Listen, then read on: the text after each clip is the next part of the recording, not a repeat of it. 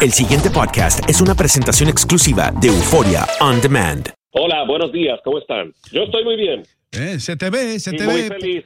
Te estoy viendo Estoy por de el acuerdo teléfono. con Andreina. Este es el mejor mes del año. Claro, porque tú y yo cumplimos años. Ah, bueno, sí. Además, por eso. Yo soy Por eso lo casi digo. bisiesto. Casi bisiesto. Mamá, mamá no me quiso parir el 29, me- entonces dijo, no, el 28 de febrero mejor. Para no tener margen de error. Ajá. José, hermano mío, eh, ¿qué te hace reír a ti? ¿Qué hace reír a un comediante?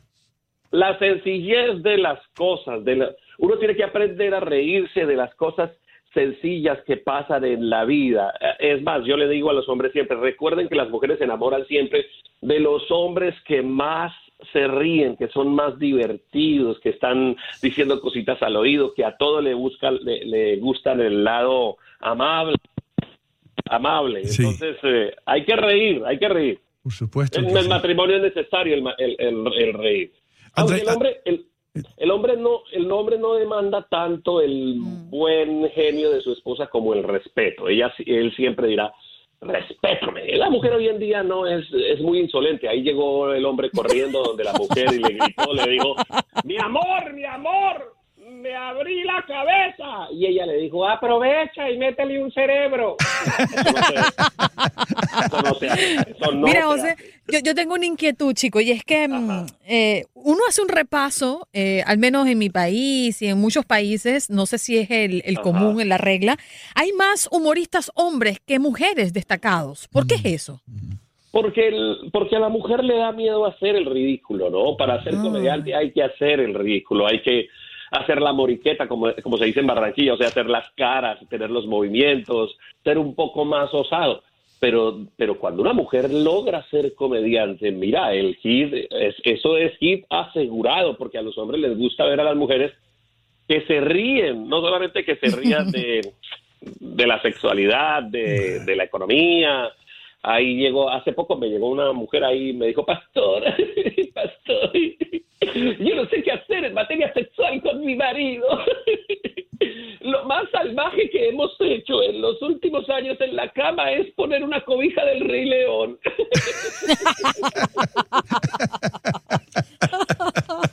Está bueno.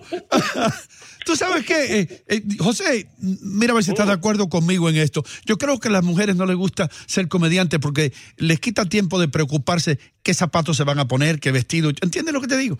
Eh, ¿Por qué se preocupan? Sí, se preocupan demasiado por eso y no se saben reír. de todo eso, de todo eso la comediante aprende a reírse. De- además, además ir a comprar zapatos con la esposa, Dios mío, Dios mío, ese es un el otro día fui con mi esposa, estaba ahí, imagínese, a la cuadra, a la cuadra empezó, ¡ay! ¡ay! ¡uh! ¡ah! ¡uh! ¿Qué pasó? Es que me aprietan los zapatos. Claro que le aprietan los zapatos. Compró zapatos que le hagan juego con la cartera, en vez de comprar zapatos que le hagan juego con los pies. Eso es muy Ay, cierto. José, Yo- yo soy compradora compulsiva de zapatos, y no Sí, te metas con nosotras, el miden, gremio. Y se miden, y se miden, y se miden. Terminan apretándole hasta los que traía puestos, hasta las cajas se las miden. Sí, es cierto. es cierto. Eso tortura un poco. Y si hay una oferta de unos zapatos que cuestan mucho dinero, pero están rebajados y no es tu talla, tú haces que te queden. Eso tenlo por seguro. Ajá, ajá. Ellas a- a- aprovechan todo lo que diga clearance. Sí, no hay nada peor para una mujer que entrar a una reunión y ver a otra vestida con el mismo vestido de ella. Me pasó, José, me pasó. Y no.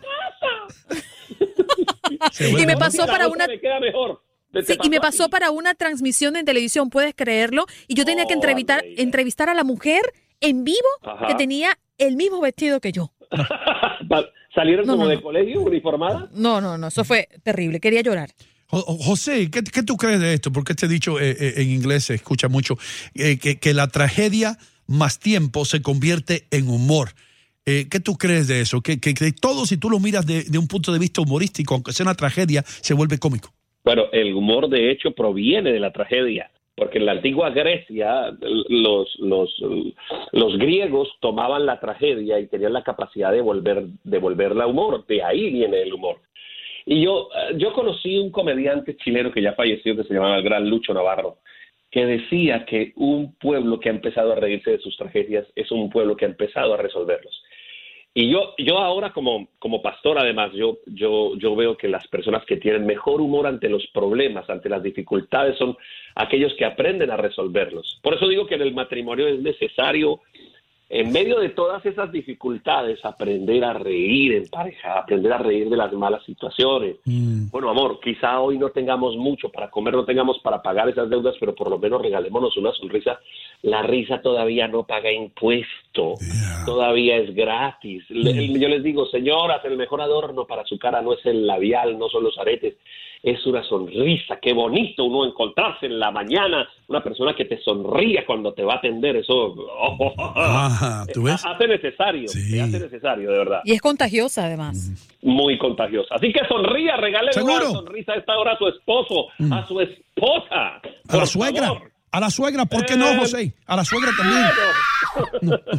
Eh, eh, yo, José, una, cosa, una cosa que me causó, hermano, yo sé que tú, eres, colombiano, una cosa que me causó risa en las noticias del otro día.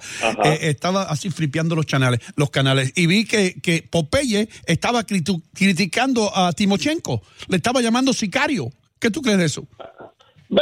siempre el, tamaño de la desvergüenza de los caraduras que le han hecho tanto daño a una sociedad, siempre... Eso no causa risa, por ejemplo, eso causa rabia de una persona que fue ¿Tú crees que aquí en Estados Unidos una persona que hubiera puesto una, bomba en un avión estaría libre? No, por supuesto que no. No, no, no, no, Es que en, Colombia nos ha hecho falta políticas que sean un poco más duras con, lo, eh, eh, porque además los políticos se arropan con la misma cobija. Mira, mira que iba el político, ¿no? Con el hijo en la camioneta, iban por la finca. De pronto pasa por el lado de unas vacas y le dice el niño, papi, ¿todo eso es ganado? Y él le dijo, no, todo eso es robado. Mira, José, yo tengo una curiosidad y, tiene que ver mucho con, porque uno eh, en los deportes eh, sabe cómo se concreta un récord mundial, ¿no? Hay números que lo, que, lo, que lo avalan y la acción la ves y la mides, pero en el humor, pues no es así aunque sí existen récords eh, y el cual tú posees. Me llama mucho la atención cómo se mide un récord mundial en un humorista. Tengo 10 récords mundiales. En el año 93 empecé haciendo 24 horas de chistes a través de radio sin parar. Luego fui a Uruguay, luego fui a Guayaquil, luego volví a, Colombia, luego, en fin, cada vez estábamos haciendo más. El último eh, he estado inclusive, aquí en Estados Unidos hice 72 horas de chistes, en España hice 80 y el último récord mundial lo hice a, Colombia, en Colombia, fueron 86 horas de chistes em, y, y no hay manera de medirlo, creo que la sintonía la sintonía, que porque como es en radio, la gente se da cuenta que yo empecé un día y que tres días 14 horas después iba terminando, en el caso de las 86 horas. Pero fíjate, por ejemplo, Andreina, los indicadores que tienen los récords mundiales que yo hago. El nivel de violencia en Colombia desciende un 95%. Wow. La gente tiene otra disposición ese fin de semana. En los pabellones de las cárceles, tanto paramilitares como guerrilleros, como los de, de izquierda a derecha, se hacen alrededor de una grabadora, de un radiotransistor, escuchando chistes porque es un chiste y otro chiste y otro chiste, ni siquiera duermo, voy al baño muy poquito, solo puedo hacer el uno porque el dos no se puede. Mm. Eso sí, la semana siguiente después del récord hago dos, dos, dos, dos. todo, el tiempo. Y hoy, Dios mío. Te medican. Pero qué bueno. ¿Y, cómo, cómo eh, eh, empiezas más fuerte que cómo terminas o cómo? ¿Cómo es la cosa? Cuando arrancas arranco con los chistes más largos, más elaborados, donde las conversaciones tienen que hilarse, los personajes.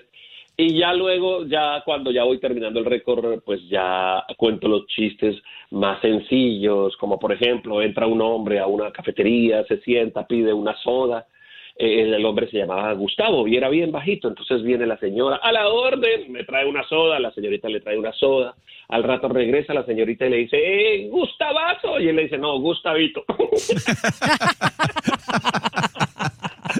chistes tontos, ¿no? Así hay de todo, son, son, esa clase de chistes, de ahí va caminando el borracho por la calle, se encuentra con, le cuenta al otro, dice, me encontré 300 dólares, compadre, pero como estoy empezando a asistir a la iglesia, yo dije, ¿qué haría Jesús con estos 300 dólares? Y como todo buen cristiano, hice lo que Jesús haría. Se los devolvió al dueño. No, los convertí en vino. Al pan pan y al vino vino. Está muy bueno. Ay, José, háblanos de tu nueva, eh, tu nueva aventura, hermano. ¿Qué quieres promover aquí? Lo que tú quieras. Dos únicas funciones en el sur de la Florida voy a presentar Emparejados. ¿Qué es Emparejados? Es un stand-up comedy que habla acerca de todas las cosas divertidas que pasan en el matrimonio, todas las cosas truculentas.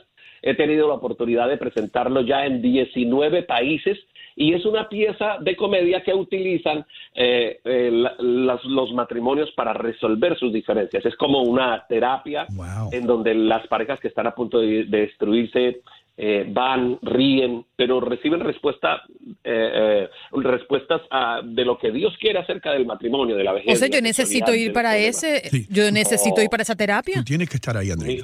Tú tienes que, mira, tienes que ver cómo salen los matrimonios. Mm. Salen abrazados, muchos de ellos llorando. Es una terapia que se utiliza mucho, mucho, mucho. Tiene un gran contenido de humor, pero un gran contenido de mensaje para que la gente siga luchando y creyendo en el matrimonio. Claro, mm. está abierto para todos, no solamente para matrimonios, sino para solteros, mm. para viudos, para los próximos que están a casarse. El, el jueves 15 de febrero voy a estar en el Manuel Artime de la ciudad de Miami Mm. Y luego el 16 voy a estar en Palm Beach, en el Central High School de la ciudad de Palm Beach. aprovechando que Univision Radio tiene qué potencia, Dios mío, qué potencia. Abro la, abro la, refrigeradora y por ahí me sale Univision Radio. más te vale que hables así, más te vale. Eh. Entonces, les voy a dar un teléfono 954 802-1948 para los que quieran ahora llamar a preguntar por los tickets, 954-802-1948 o en la página oficial de José Ordóñez, joseordones.net, joseordones.net. ¿Algunas redes sociales, José? Sí, el Mundo José Ordóñez en Facebook, pero busquen ahí en joseordones.net. El pasado podcast fue una presentación exclusiva de Euphoria On Demand. Para escuchar otros episodios de este y otros podcasts, visítanos en euphoriaondemand.com.